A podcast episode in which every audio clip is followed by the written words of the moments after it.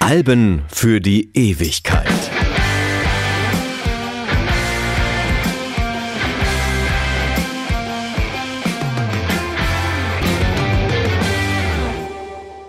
Mein Name ist Dieter Kottnick und ich stand im November 1977 auf dem Brückenplatz in Dortmund-Hörde und wartete auf meinen Bus, den 459 von Husen nach Lütchen-Dortmund. Ich hatte mit 15 eine Lehre bei Hösch im Stahlwerk angefangen, Hermannstraße Tor 9, direkt neben dem Imbiss von Schwedler, da wo jetzt der Phoenixsee ist. Und ich wollte nach Hause. Da es aus Kübeln schüttete, ging ich auf der Brücke in einen Plattenladen, um mich aufzuwärmen. Die Musik, die in dem Laden lief, hatte ich noch nie gehört und sie veränderte mein Leben.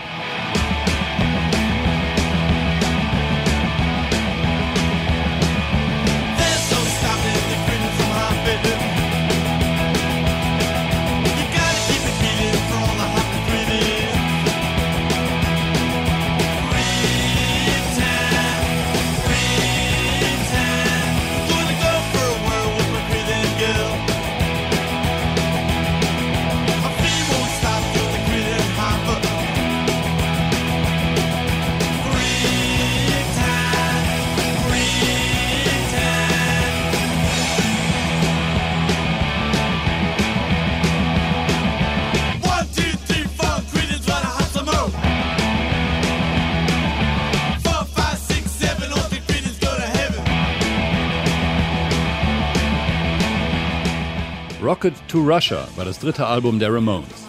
Das Rolling Stone Magazine veröffentlichte 2012 eine Rangliste der 500 besten Rockalben aller Zeiten.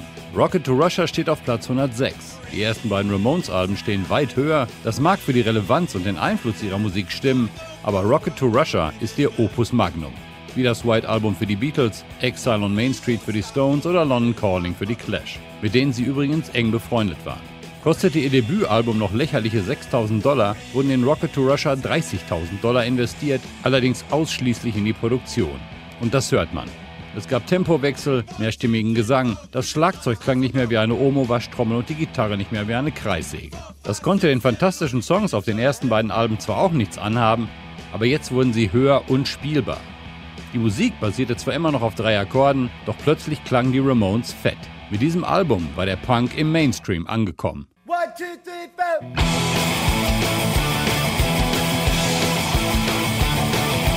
Lovely,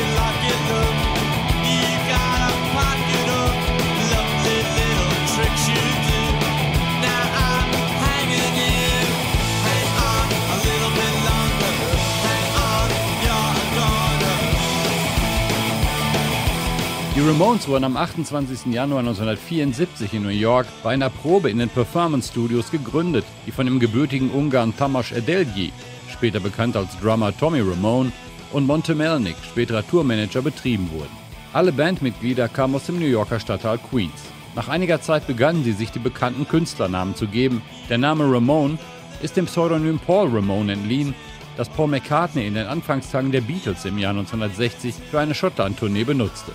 Sie begannen ihre ersten Konzerte in New York zu spielen, vor allem in Clubs wie dem CBGB, wo auch andere Gruppen dieser Zeit wie Blondie, Talking Heads oder die New York Dolls spielten. Die ersten Konzerte werden von den Zeitzeugen als legendär beschrieben, denn die Ramones spielten lauter und schneller als alles, was man je gehört hatte.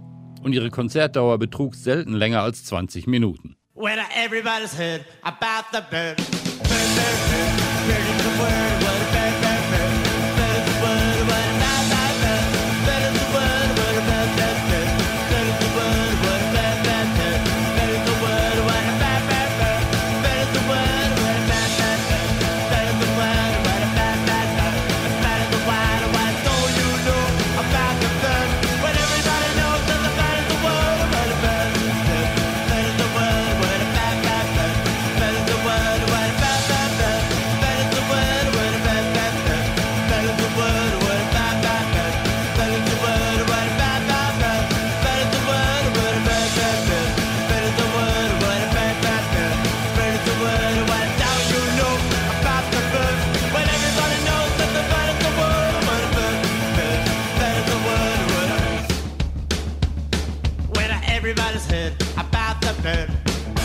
Ich habe die Ramones zum ersten Mal live am 4. Juli 1985 in Bochum gesehen. Das Konzert sollte eigentlich in der Zeche stattfinden, wurde aber kurzfristig in die Ruhrlandhalle verlegt, wegen großer Nachfrage und Sicherheitsbedenken. Es war die Zeit gewalttätiger Konflikte zwischen Punks und Skinheads, der aufkommenden rechten Szene. Und so kam es auch vor der Halle zu Schlägereien zwischen den rivalisierenden Gruppen, bis die Polizei anrückte und man einen gemeinsamen Feind hatte. Inmitten dieses Chaos aus Krawall und einem Meer von kaputten Bier- und Schnapsflaschen stand ein Pickup-Truck vor der Halle, von der Ladefläche aus verkaufte der Tourmanager weiterhin Tickets, obwohl das Konzert bereits überverkauft war. Es war eine bizarre Szenerie. Wir waren zu dritt und froh, unbeschädigt reingekommen zu sein. Die Halle barst.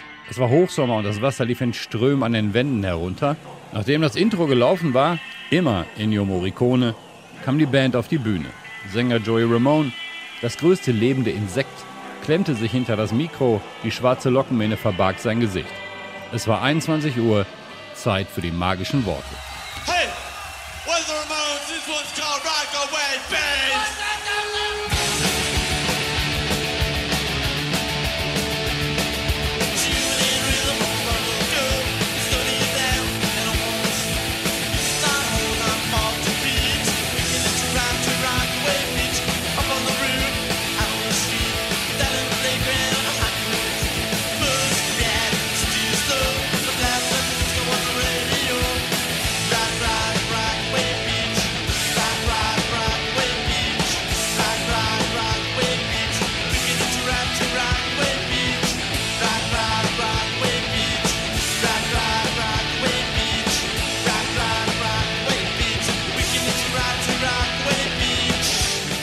Ramones spielten 25 Songs in einer Stunde und zwei Zugabenblöcke, nach denen aber eigentlich keiner mehr verlangte, aber es ging auch keiner aus der Halle und so ging es weiter. Wir waren zu dritt, Ingo Naujoks, Spark und ich, und wir wussten nach diesem Abend zwei Dinge. Wir werden keinen normalen Beruf ergreifen und wir werden sofort eine Band gründen. Wie viele andere auch. Der letzte Song des Abends war ihre ironische Beschreibung des amerikanischen Mittelstands. We're a Happy Family.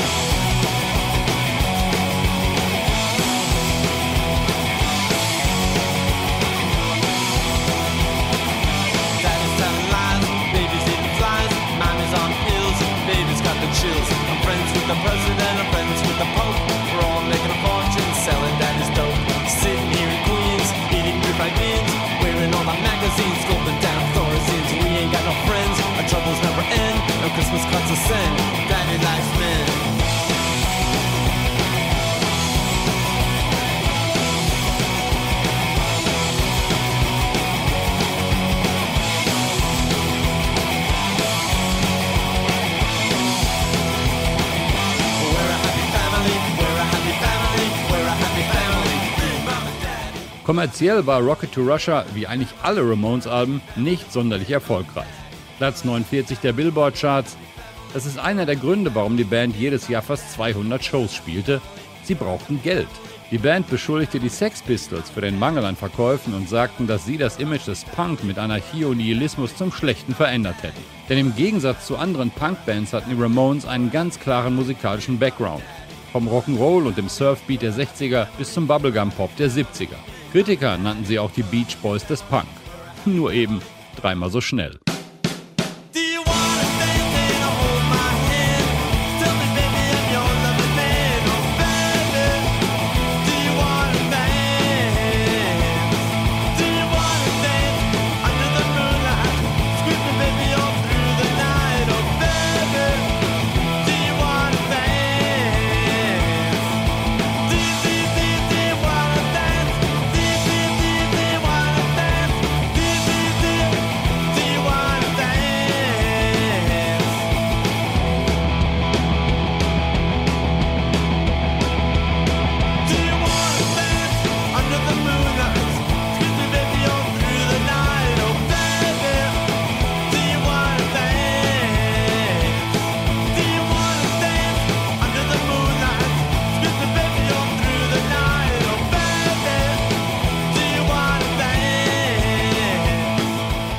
Rocket to Russia war auch der größte Hit der Band China is a Punk Rocker, mit dem der Begriff Punkrock überhaupt erst etabliert wurde.